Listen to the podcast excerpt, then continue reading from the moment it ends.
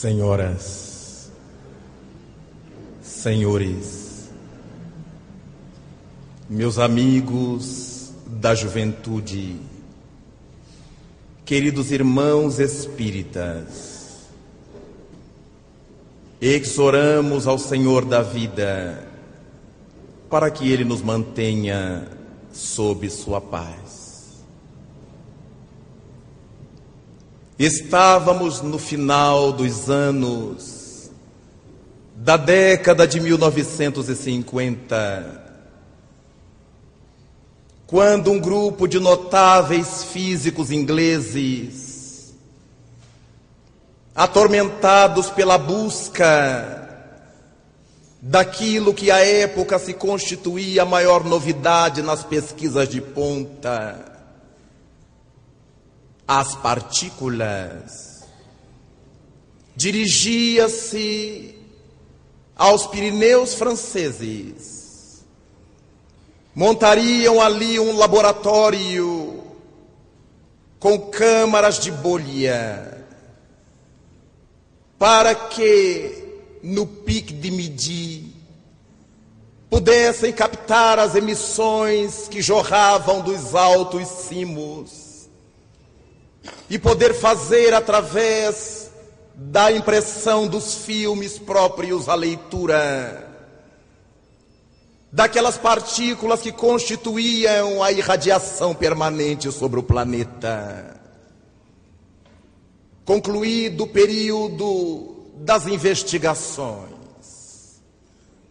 descobriram que nos filmes agora velados pelas partículas invariavelmente apareciam formas de ver que ao longo do tempo os físicos trataram de interpretar, identificando as partículas capazes de forjar tal imagem nos filmes apresentados. Mas quando raiam os anos da década de 60, a física estava atormentada por outra razão. Estavam descobrindo partículas e mais partículas cada vez mais novas e menores. Mas não havia ainda uma forma de estruturar tudo aquilo. Não se houvera pensado numa taxonomia, num processo classificatório que pudesse dar aos interessados, aos próprios físicos, uma orientação sobre a forma de como lidar com essa novidade. Começa a crescer no mundo a microfísica, a física das micropartículas, e Oppenheimer chega a dizer diante daquela situação que o mundo científico estava diante de um zoológico subatômico. Porque a cada momento apareciam partículas que não se sabia classificar.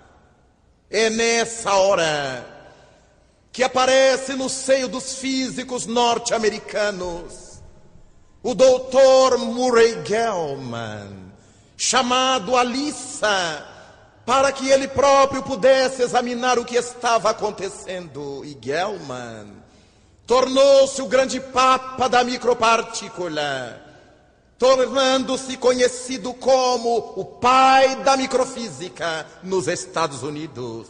E ele tratou de observar as características dessas diversas subpartículas atômicas.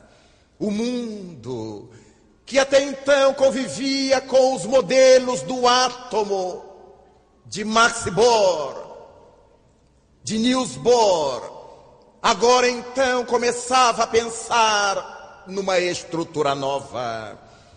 Porque o próton já não era uma micropartícula indivisível.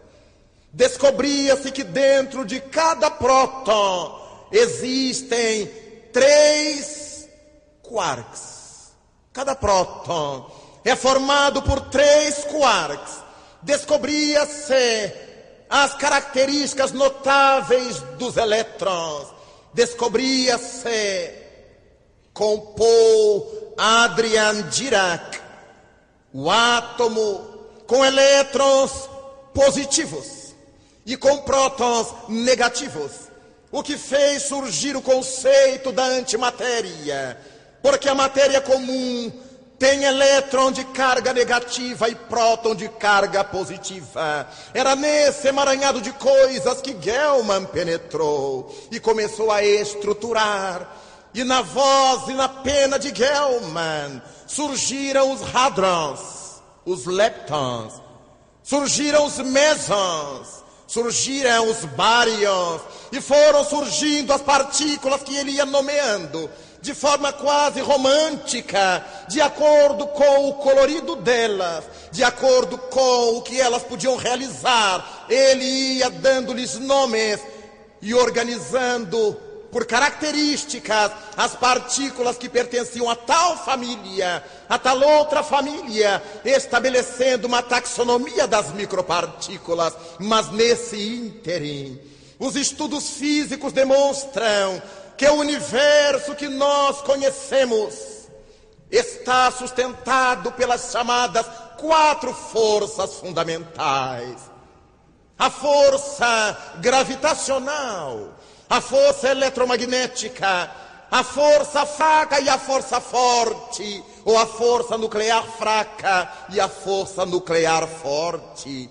Agora então o mundo começava a perceber que de fato nós estamos submetidos a uma força gravitacional.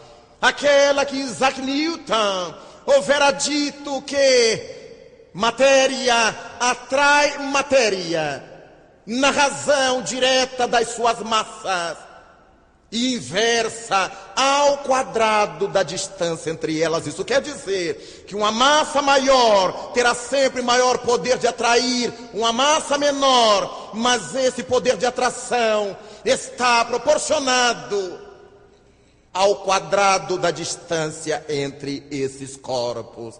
Se tiver dois metros de distância, eleva-se isso ao quadrado e teremos quatro a distância quatro, e dessa forma a física pensa nessas forças que sustentam a vida material.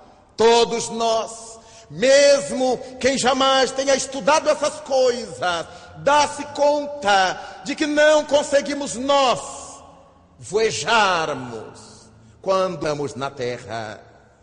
Temos que caminhar passo a passo e não conseguimos caminhar com os dois pés fora do chão, porque estamos presos a esse magneto que a Terra representa. Quando levantamos um pé, o outro está preso magneticamente.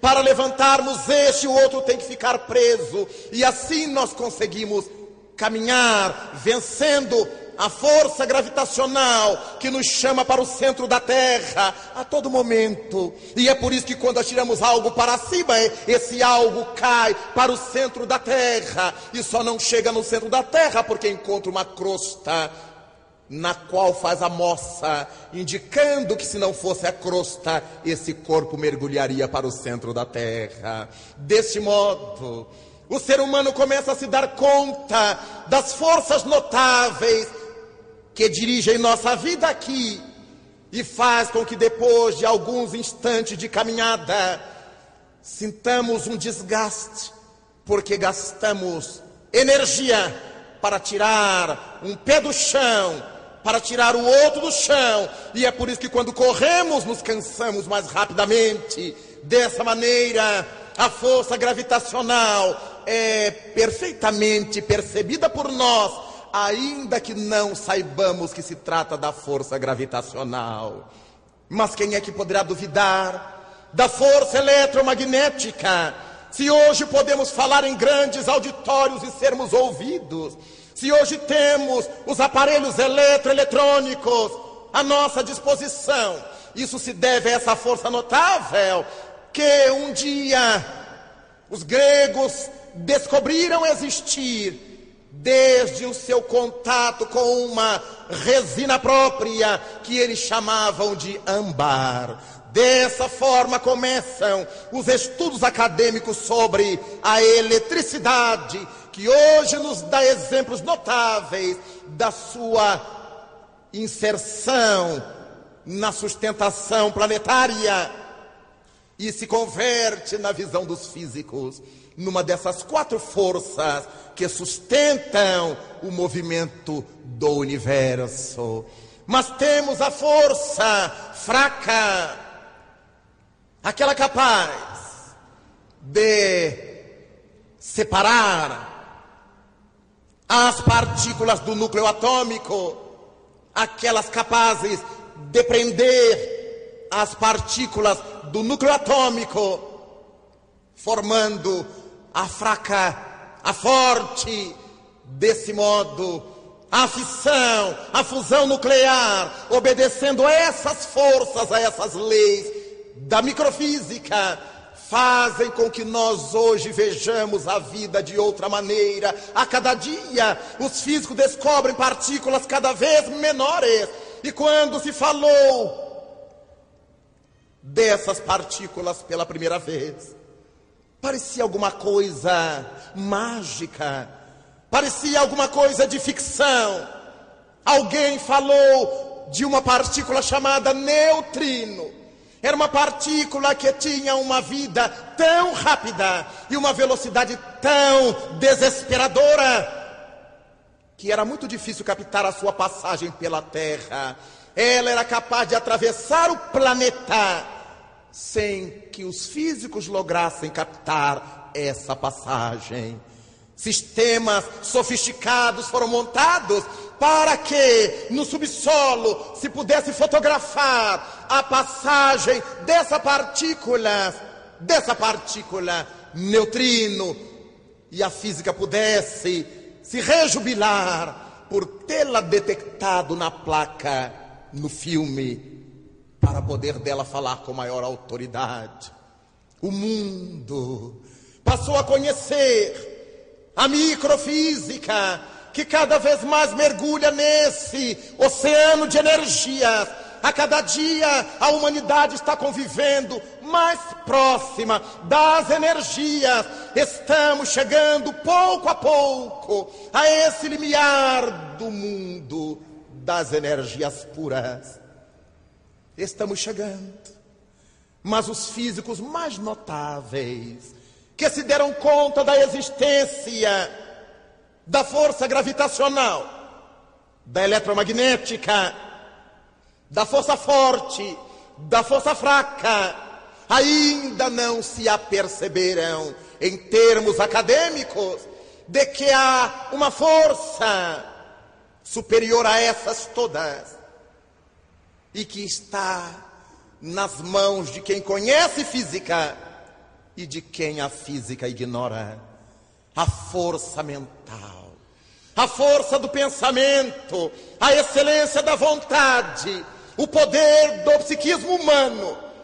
E desse modo, pensamos como será importante quando pudermos ajuntar essas coisas e passarmos a perceber que todas essas partículas, todas essas forças estão submetidas à força mental do espírito humano. Por ora, os espíritos prepostos do Senhor, as virtudes dos céus, são aquelas que manipulam esses processos mais superiores, esses processos mais excelentes, para que o equilíbrio do mundo se estabeleça. Não foi por outra razão que o Espírito Emanuel, valendo-se da mediunidade do saudoso Chico Xavier, escreveu que o universo é a consequência da materialização do pensamento divino. O universo é o psiquismo de Deus materializado cada coisa que nós podemos ver e aquelas que não podemos ver está submetida ao poder do psiquismo.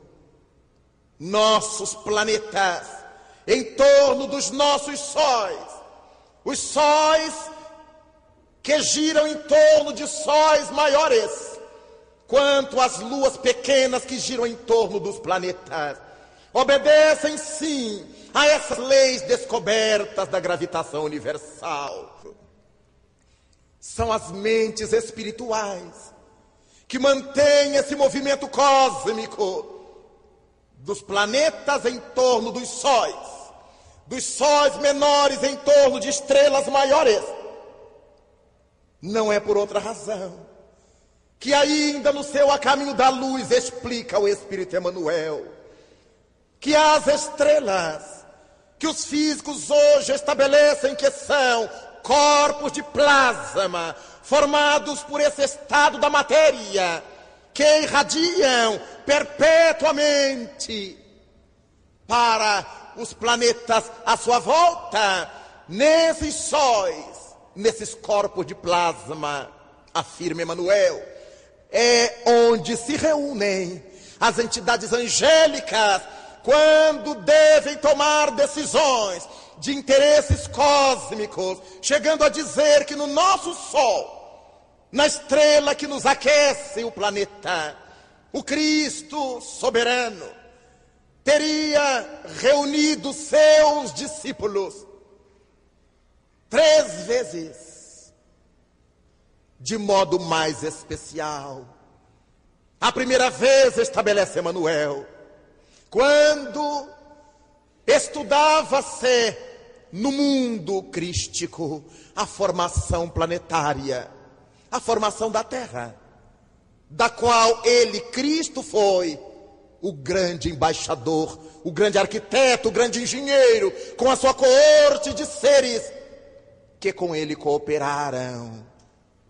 Depois, reuniram-se para discutir sobre a vinda do Messias Galileu, sobre a chegada de Jesus ao mundo e derradeiramente para estabelecer as bases da doutrina veneranda, dos espíritos, quando deveria chegar ao mundo para substituir nas práticas, na visão filosófica, as ideias que se haviam tornado políticas, no pior sentido do termo, e que se haviam esquecido dos interesses maiores da vida, dos interesses da divindade. Afirmar a Jesus: quando os meus discípulos se calarem, as pedras falarão. E porque isso aconteceu? Os discípulos se calaram, a tumba rompeu-se e a voz da pedra, a voz do túmulo começou a deblaterar, a chamar a atenção, a conclamar, a proclamar e a trazer-nos ao cabo do tempo a veneranda doutrina dos espíritos. Todos nós somos portadores dessas potencialidades. Cada qual de nós mobiliza à sua volta as energias da vida, as energias mais variadas, de acordo com o amadurecimento do nosso psiquismo. Pessoas que pensam mal, que pensam para baixo, elas estão sempre vivendo situações infelizes e acreditando que seja culpa de Deus, da vida, dos outros, sem que se deem conta de que nós próprios fomentamos o caldo de cultura no qual desejamos viver. Se a criatura pensa sempre para baixo, ela é pessimista por sistema, ela é negativa, vai contaminando os fluidos à sua volta e ela passa a viver nesse clima, nessa psicosfera. E as criaturas dizem assim: comigo não dá nada certo. Eu nasci sob o signo do azar. Tudo comigo dá errado, mas ela não tem outra coisa para dizer, ela só fala isto. E ela vai se fixando nessas energias envenenadas que ela própria produz e que entram na sintonia de outros que produzem energias similares.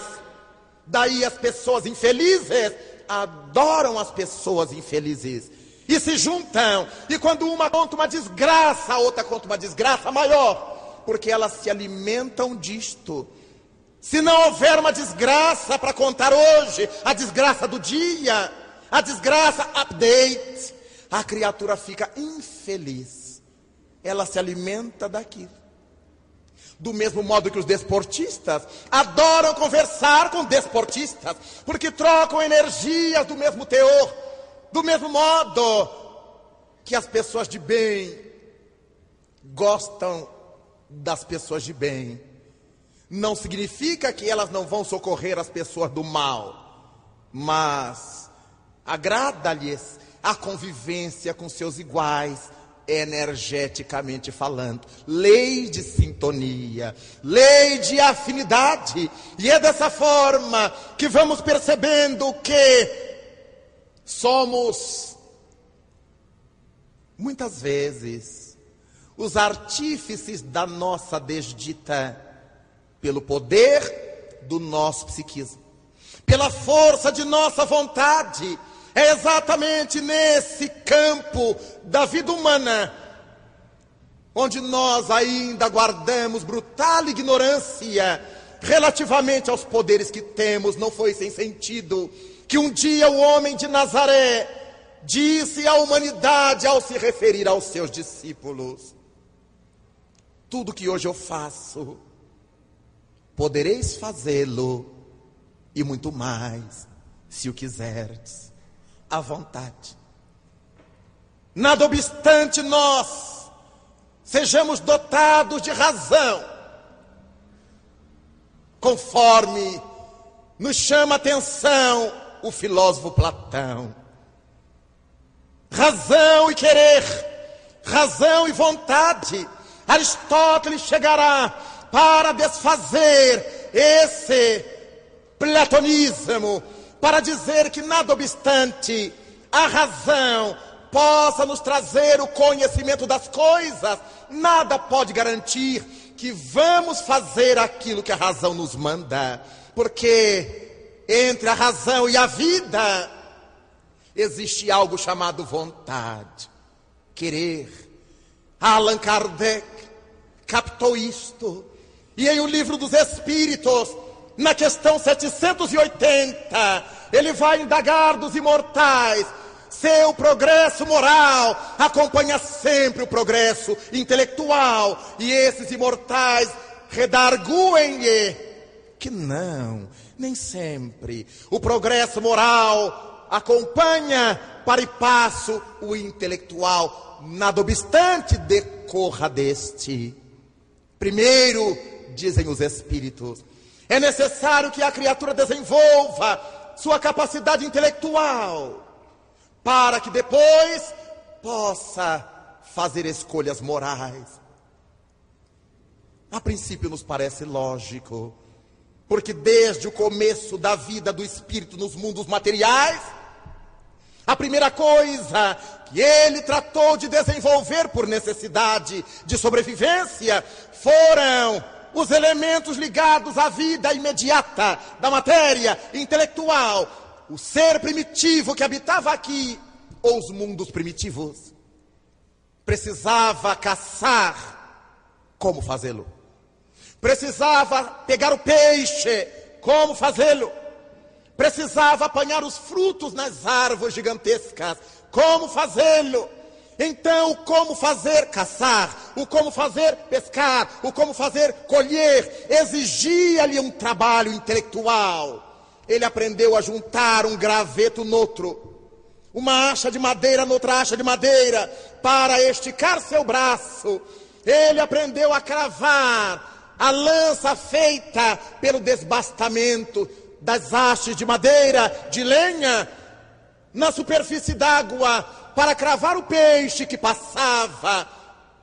E perdia sempre o peixe, até que a experiência lhe mostrou que quando ele via o peixe ali, era sinal que o peixe estava um pouco mais à frente. E ele descobriu os fenômenos da refração sem nunca ter estudado física. Quando nós estamos numa piscina, no seio d'água, e cai-nos uma moeda, ou uma ostra, uma concha, a gente vê na água, a gente vai com a mãozinha para pegar e nunca pega.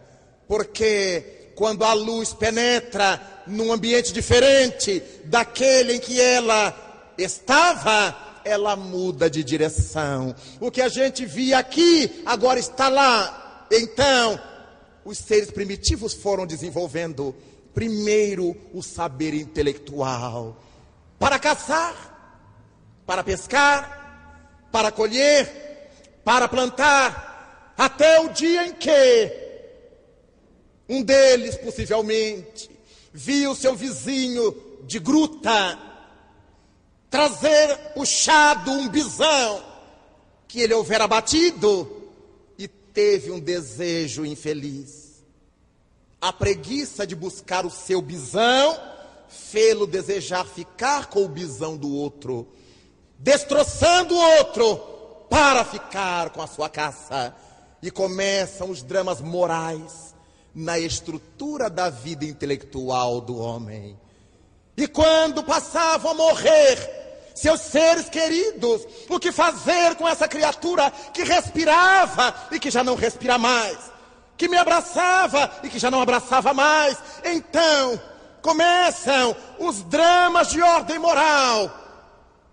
Quando Allan Kardec indaga, em O Livro dos Espíritos ainda, no item 629, que se pode entender por moral?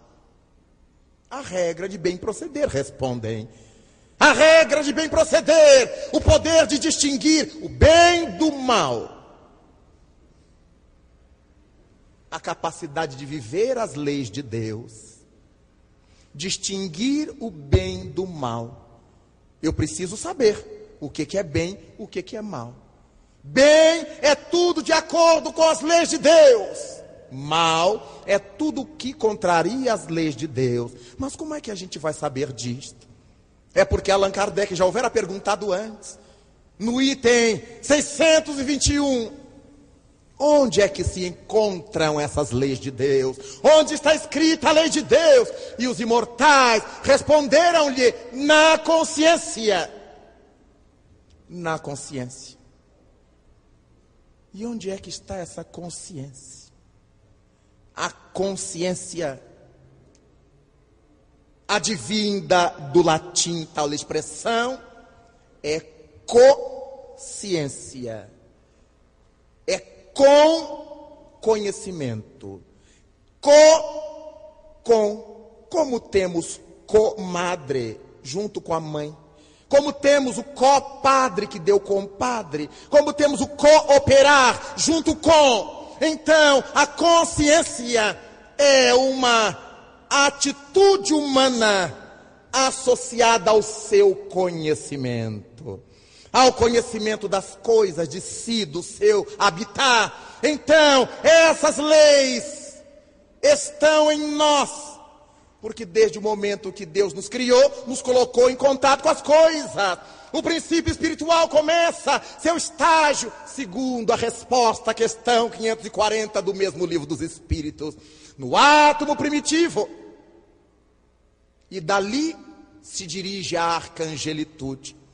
E o átomo primitivo não pode ser entendido aqui como o primeiro átomo da tabela estequiogenética de Mendeleev quando Dmitri Mendeleev estabeleceu a sua tabela periódica, primeiro elemento é o hidrogênio, mas já é pesado demais. Já tem um próton e um elétron. O átomo primitivo terá que ser o átomo da matéria primitiva, que ainda não alcançamos. Porque Allan Kardec se refere a fluido universal ou a fluido cósmico, ou a fluido cósmico universal. Os sábios falam da matéria primitiva.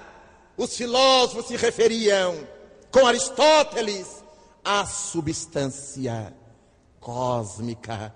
É o átomo, a menor partícula dessa matéria cósmica, onde o princípio espiritual começa seu estágio para alcançar no frigir do tempo, no escoar do tempo, a sua arcangelitude, milênios e milênios de evolução. Ora, todos nós carregamos essa experiência dos milênios em nós. Por isso é que as leis de Deus estão impressas em nós. As leis da convivência e as leis que regulam o mundo corporal, que muito sabiamente os mentores do mundo ditaram no livro dos Espíritos que as leis divinas se bipartem em leis físicas, aquelas que se ocupam do universo físico, e leis morais, aquelas que tratam da relação das criaturas, dos seres, dos seres morais.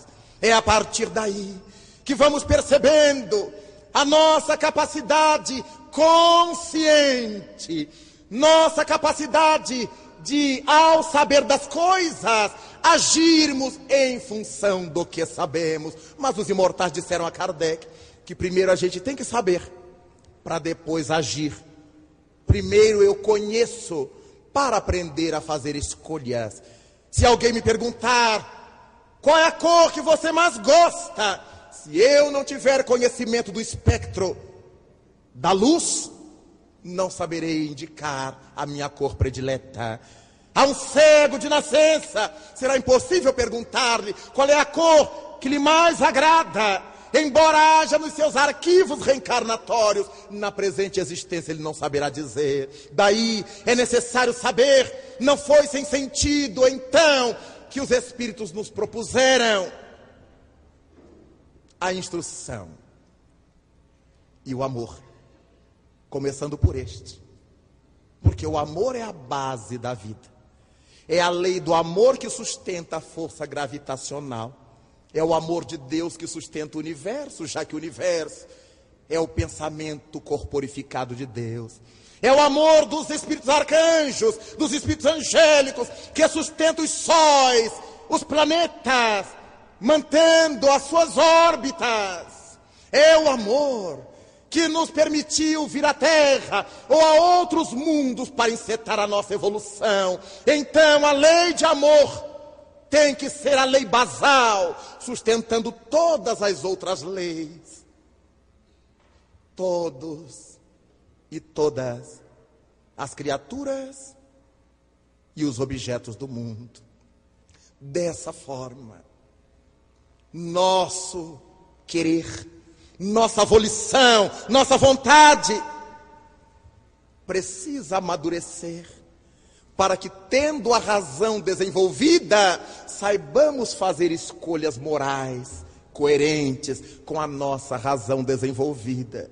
Não foi sem sentido que Jesus Cristo estabeleceu: a quem mais se dá, mais se lhe pedirá. É por isto.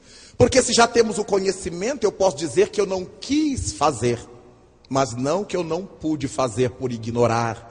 Eu não pude fazer por falta de força interior, por falta de coragem, por falta de energia moral, mas que eu sabia, eu sabia, e é dessa maneira que vamos trabalhando nossa capacidade psíquica de atuar sobre o mundo que nos cerca. Basta nos lembremos que no nosso cotidiano, se nos indispomos com alguma situação, a repercussão dessa indisposição é psicofísica. Ficamos primeiro aborrecidos ou tristes e logo em seguida nos advém um problema orgânico. Quem tem fragilidade de coluna tem dores. Quem tem problemas reumáticos passa a senti-los. Quem tem problemas hepáticos tem cólicas de fígado. Quem tem problema de enxaqueca passa a semana no quarto escuro com as suas enxaquecas porque se aborreceram. Aqueles que têm problemas cardíacos têm que ser medicados, porque a nossa descarga emocional, o nosso psiquismo fez agir sobre o nosso corpo físico as forças que regulam a nossa homeostase, o nosso equilíbrio orgânico, a nossa saúde. Quando não estamos bem de cabeça, não estamos bem de saúde. Nada obstante, possamos estar bem mentalmente e a saúde periclitada. Mas por que razão? Porque precisamos pôr para fora os débitos que temos com a consciência, com o conhecimento não utilizado de algum tempo, com as verdades não vivenciadas de algum tempo, que hoje voltam para nos cobrar o resgate devido. Já que aprendemos no céu e o inferno, que não é suficiente que nos arrependamos de alguma coisa que hajamos feito equivocadamente, mas é imprescindível que possamos expiar aquilo que hajamos cometido de equívoco. Jesus Cristo sabia disto e nos recordou antes de depositares tua oferenda no templo, vai reconcilia-te com teu adversário, enquanto estás a caminho com ele.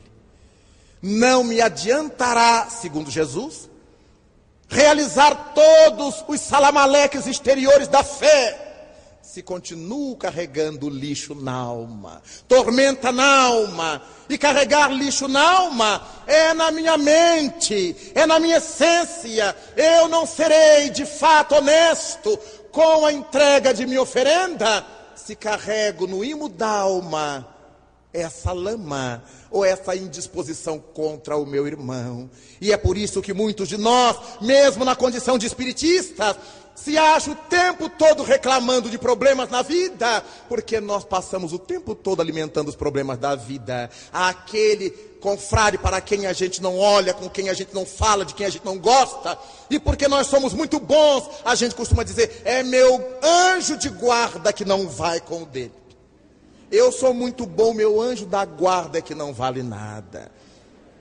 Eu não me vingo, não, mas Deus sim me vingará. Eu sou melhor do que Deus, porque eu não sou capaz de me vingar, mas Deus é. Nós vamos alimentando esses paradoxos e vamos acreditando que isso seja verdade. Vamos pondo na cabeça essas manias e supondo que isso seja real. Nosso pensamento dirigido por nossa vontade, opera milagres ou desgraças. Faz alguns anos, visitava a cidade de Porto Alegre e, ao cabo de nossa fala, num pequeno auditório, percebi que ficaram esperando dois senhores. Uma jovem um mais idoso, que depois vinha saber que era o pai e o filho. E ao fundo do pequeno salão, havia uma senhora, na noite fria de Porto Alegre, com um véu, um lenço, uma echarpe sobre a cabeça, cabisbaixa. E o jovem se dirigiu a mim, professor, gostaríamos de dois minutinhos do Senhor. Depois não. Nós estamos vivendo um drama que não sabemos como resolver. E lhe perguntei de que se trata. Ele tirou do lenço, enxugou duas lágrimas e me disse: Aquela senhora que está ao fundo é minha mãe. E há mais ou menos um ano e meio, ela que não tinha nada, fazia todo o serviço da casa, começou a dizer que tinha câncer. Meu pai e eu nos preocupamos. A princípio, a levamos ao médico de nossa cidade, uma das pequenas cidades da grande Porto Alegre. Os médicos pediram os exames que ali podiam ser feitos e não constataram nada. Nós a trouxemos a Porto Alegre. Os exames mais sofisticados, nada. Ela continuava dizendo que os médicos não sabiam de nada, que ela tinha câncer. Levamos minha mãe a São Paulo, ao Rio de Janeiro aos melhores oncologistas. Pediam todos os mais refinados exames, tudo negativo. Ela não tinha câncer. Eles diziam, deve ser um problema psicológico, porque ela não tem câncer. E ela chorava e dizia que nós não a amávamos, porque ela tinha câncer. Nessa ocasião, por misericórdia de Deus, estava se realizando em Buenos Aires um congresso mundial de oncologia.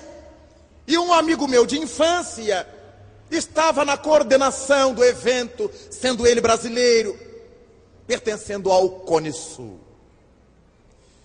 Conversei com ele longamente para verificar da possibilidade que durante o evento minha mãe pudesse ser examinada por uma junta médica que pudesse dar um veredito a respeito do caso que nos estava atormentando.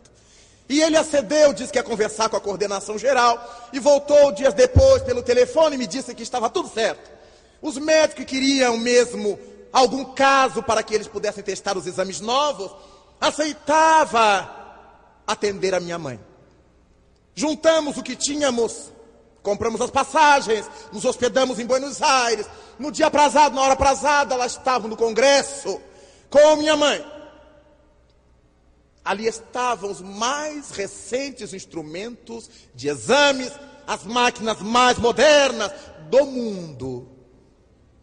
Os médicos mais famosos do mundo na área. E durante uma tarde inteira, professor, eles examinaram minha mãe. Como se diz, viraram-na ao avesso. E no dia seguinte, quando nos veio o laudo, tudo negativo. Minha mãe não tinha nada. Agora a gente não tinha para quem mais recorrer. Então eu venho perguntar ao Senhor o que que a gente pode fazer. Porque cada dia ela chora e diz que nós não a amamos. Colocamos para ser atendida por um clínico, para ministrar-lhe placebos, para que ela tenha a sensação de estar sendo medicada. Está sob cuidados de um psicólogo, mas a cada dia ela vai desmelhorando. E eu fiquei estupefato sem saber o que eu ia dizer para o rapaz. Mas nesse momento, o socorro dos espíritos, o nosso benfeitor, que ouvia a história, pediu que eu dissesse ao filho que tudo que os médicos haviam constatado era verdade. Mas tudo que ela dizia também era. Ela não tinha câncer, mas era cancerosa. Afirmava o benfeitor que ela fizera um aborto antes do casamento e a família nunca soube. E ela nunca mais se perdoou. E agora que sofria o remorso, sem coragem de pedir perdão a ninguém, porque não sabia quem pedir, ela queria se impor um castigo que doesse e que a consciência lhe dissesse que ela havia resgatado. E começou a se auto-induzir como cancerosa. Afirmava o benfeitor que, por ter um organismo forte, ela ainda estava todo aquele tempo naquele estado, mas que a mente, poluindo as energias biológicas, estavam drenando cada dia mais a sua saúde, permitindo a invasão dos processos que caracterizam o câncer. Disse mais o benfeitor: quando o câncer aparecer, meu filho, já será o final do corpo, porque ela vem desvitalizando o corpo inteiro. Quando a doença aparecer, será como jogar-se água num torrão de açúcar. Falei isso para o rapaz, dosando as palavras. Ele se emocionou e pensou e disse em voz alta: Eu imaginava que fosse alguma coisa por aí, porque não há justificativa. Vamos continuar a tratá-la? Continuem, porque é um processo dela, interno eu posso escrever para o Senhor? Eu digo, fique à vontade. Duas semanas depois de nossa estada ali, eu recebi uma cartinha dele. Professor, o quadro continua. Há dias que ela fica mais alegrinha, porque está sentindo que está perto de morrer, afirma.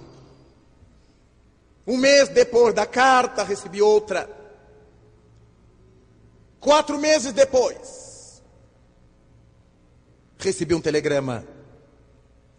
Hoje, os médicos constataram que minha mãe tem câncer. Deram-lhe quatro meses de sobrevida. E o benfeitor espiritual disse: ela não vai suportar quatro meses. Ela irá antes. Ela está totalmente morta psiquicamente. Três meses depois e dois dias, que eu guardava as cartas dele. Ele me mandou um telegrama. Acabamos de chegar do sepultamento de minha mãe. Ela foi bombardeando as células de tal forma, querendo adoecer, como as células são nossos animaizinhos, são a população sobre a qual governamos, sobre a qual regemos. As células obedecem passivamente aos impulsos de nossa mente. Às vezes, converso com muita gente que sentiu uma dor, uma fisgada no ventre. Deve ser câncer. Comadre teve isso. Uma dor na cabeça, ai, deve ser um tumor. A criatura vai vitalizando. Antes de achar que é, vá ao médico, faça os exames. Ore, peça a Deus misericórdia. Faça os exames e depois, se for, a gente enfrenta. Mas a criatura fica antes, com quem encontra, ah, eu estou com um problema que eu acho que é câncer. Porque meu compadre teve isso e era câncer. Mas meu compadre tinha uma outra ficha kármica. Minha comadre tinha outra necessidade expiatória. Possivelmente eu vá desencarnar de uma morte súbita, num acidente, numa explosão, e não num câncer, e não no infarto do miocárdio. Mas, nessa mesma época da visita a Porto Alegre, visitei uma outra cidade de Minas Gerais, próxima a Belo Horizonte. Desci em Belo Horizonte, no aeroporto da Pampulha. Os amigos nos apanharam para nos conduzir à cidade do evento.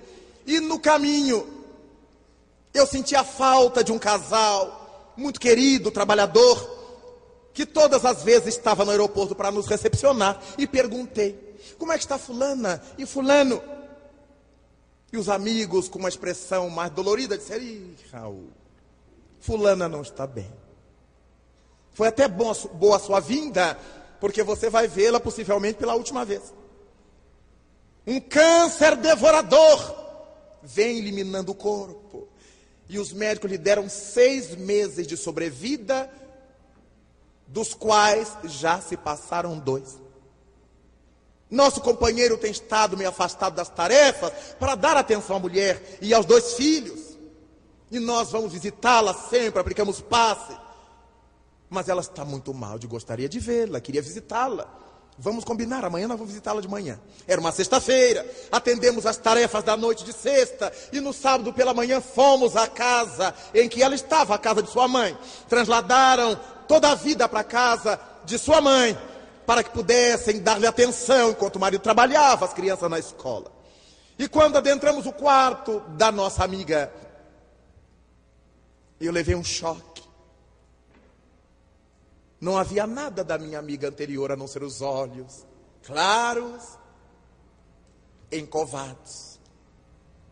O lençol muito alvo sobre o corpo magro dava para perceber a pulsação do coração sobre os lençóis. Olhei-a e senti uma emoção. Trabalhadora, cuidava de um lar com 50 meninas pregadora, médium, ele também pregador da doutrina. E eu pensava comigo, meu Deus, que desfecho, que expiação.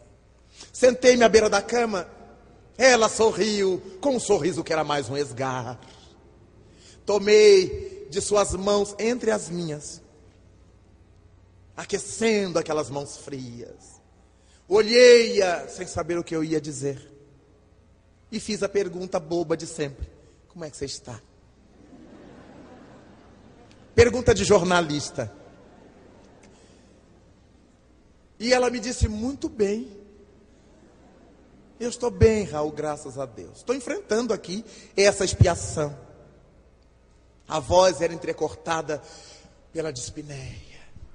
Estou enfrentando. Estou aqui pensando no que eu vou fazer quando sair daqui. Porque eu vou ficar boa se Deus quiser. E eu pensei com meus botões, a doença já mexeu na cabeça. Você acredita que eu vá sair daqui? Eu digo, acredito. Mas eu acreditava espiritualmente, com toda honestidade. E ela disse: Você é igual meu marido, você não sabe mentir. Você está esquecendo que eu sou espírita. E eu estou entendendo que você acha que eu vou ficar boa em espírito, mas eu já disse a Nosso Senhor: eu tenho 50 filhas, dois filhos para cuidar, um marido que precisa de mim e todo o trabalho do espiritismo. Se não era para eu trabalhar no espiritismo, por que, que ele me botou nisto? E agora que ele me pôs nisso, ele vai me tirar essa doença. Se vocês estão pensando que eu vou morrer com esse câncerzinho, a mulher não tinha mais nada e dizia que era um câncerzinho. Eu não vou morrer com esse câncerzinho. E eu pensava comigo, afetou a mente da minha amiga. Eu digo, claro, nós vamos continuar orando por você, como de fato continuamos. E vamos deixar tudo nas mãos de Deus, porque para Deus nada, absolutamente nada é impossível. Perguntei se eu podia aplicar-lhe um passo. Ele disse: Claro que eu quero um passe. E deu um passe para eu me levantar daqui. Digo: Se Deus quiser. Pedi à mãe, que a mãe dela que fizesse uma prece.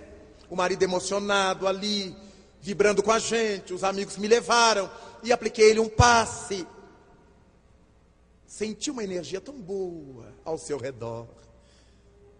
Uma vibração dessas regiões superiores da vida. Eu digo, meu Deus, ela está muito bem amparada. Despedi-me, olhei-a bem. Eu tinha certeza que eu a via pela última vez. Faltavam só quatro meses. Eu contava no calendário a cada mês que passava.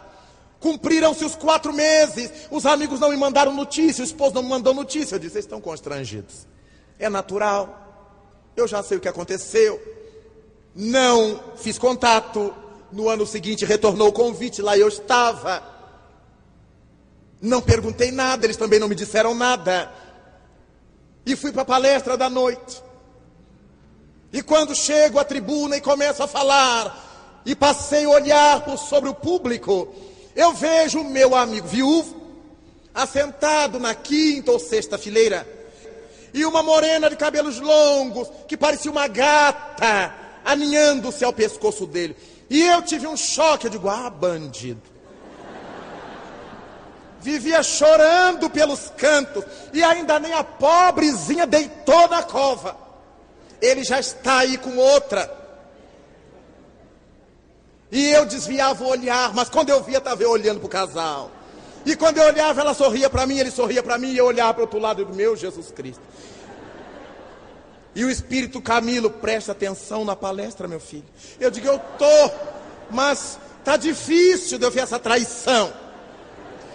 E terminei de falar.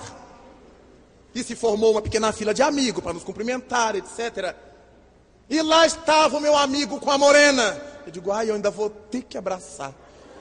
E eu olhava para aquela moça e sentia que a conhecia de algum lugar. Essa sensação que a gente tem no movimento espírita, que a gente olha de onde é que eu conheço. E hoje em dia a pessoa fica viúva, fica viúva, já casa logo com um confrade, com uma confreira, porque eu, antigamente o povo ia aos velórios e escutava o viúvo, a viúva chorando, o que vai ser de mim? Mas depois de um tempo eles passaram a chorar diferente. Quem vai ser de mim? Já sai do velório consolado, já tem sempre alguém que vai fazer o almocinho para ele, cuidar dela, e aí tá tudo bem. Eu digo, deve ser uma dessas, dessas irmãs em Cristo, caridosas, com viúvo. E fiquei pensando mil tolices, e a fila diminuindo, e ele chegando meu coração batendo, eu digo, meu Deus, eu ainda vou ter que abraçar. Eu ainda vou ter que fazer essas coisas do society.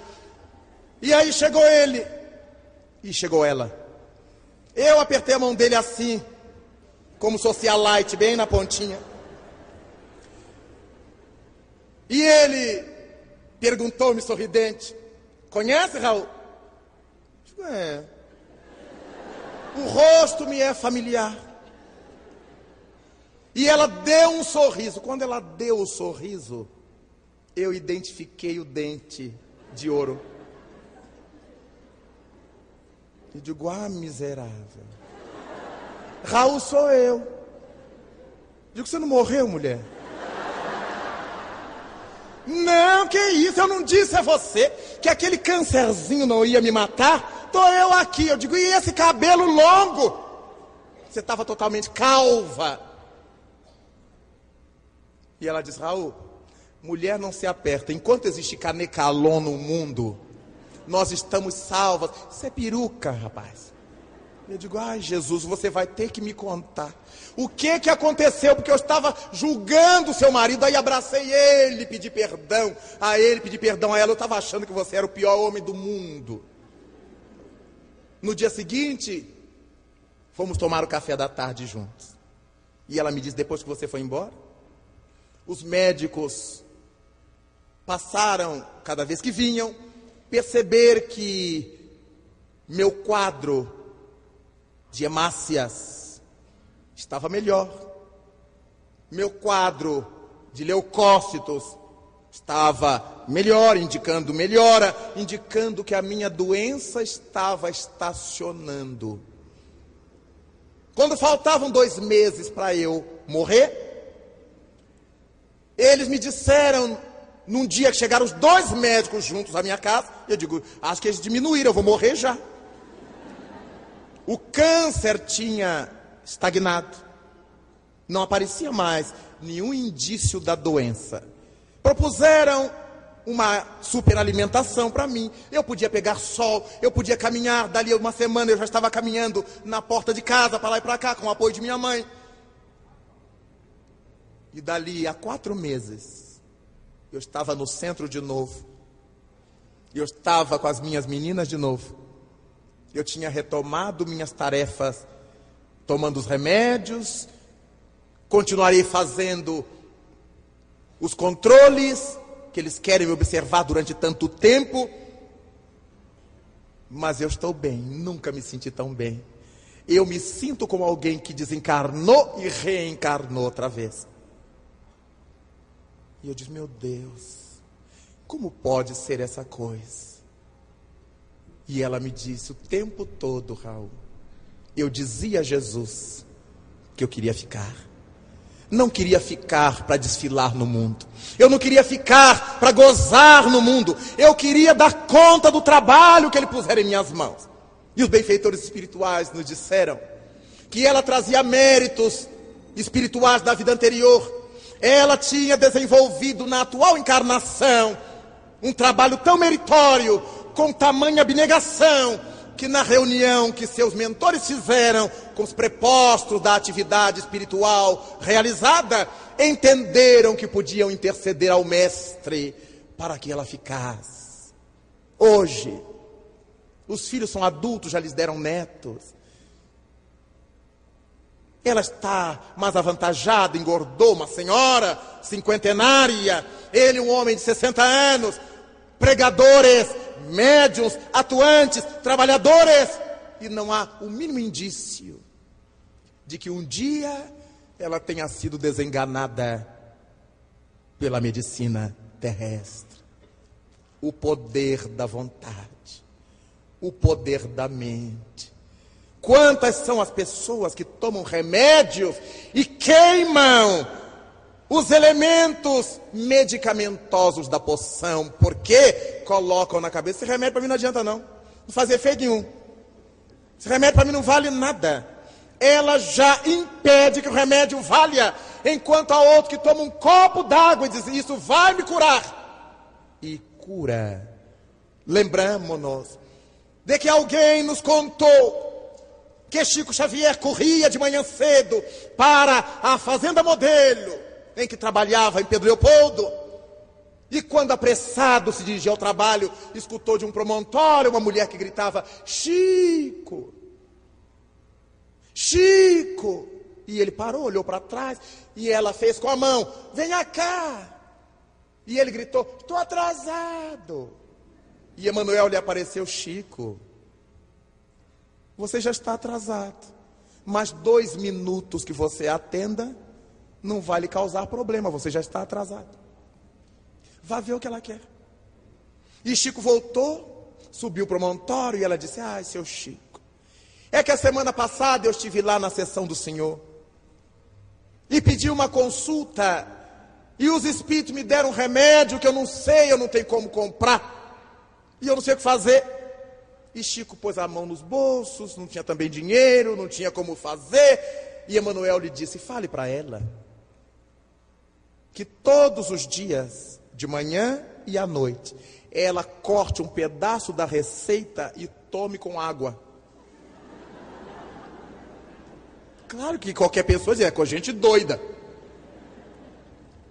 E a mulher fez o que o Chico mandou.